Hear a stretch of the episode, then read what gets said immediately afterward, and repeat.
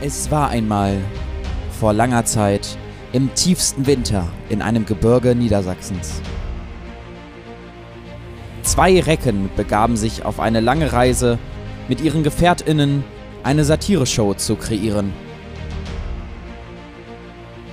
Trotz starken technischen Einschränkungen erschafften sie die Pilotausgabe des wahrscheinlich weltbewegendsten Formats dieses Planeten.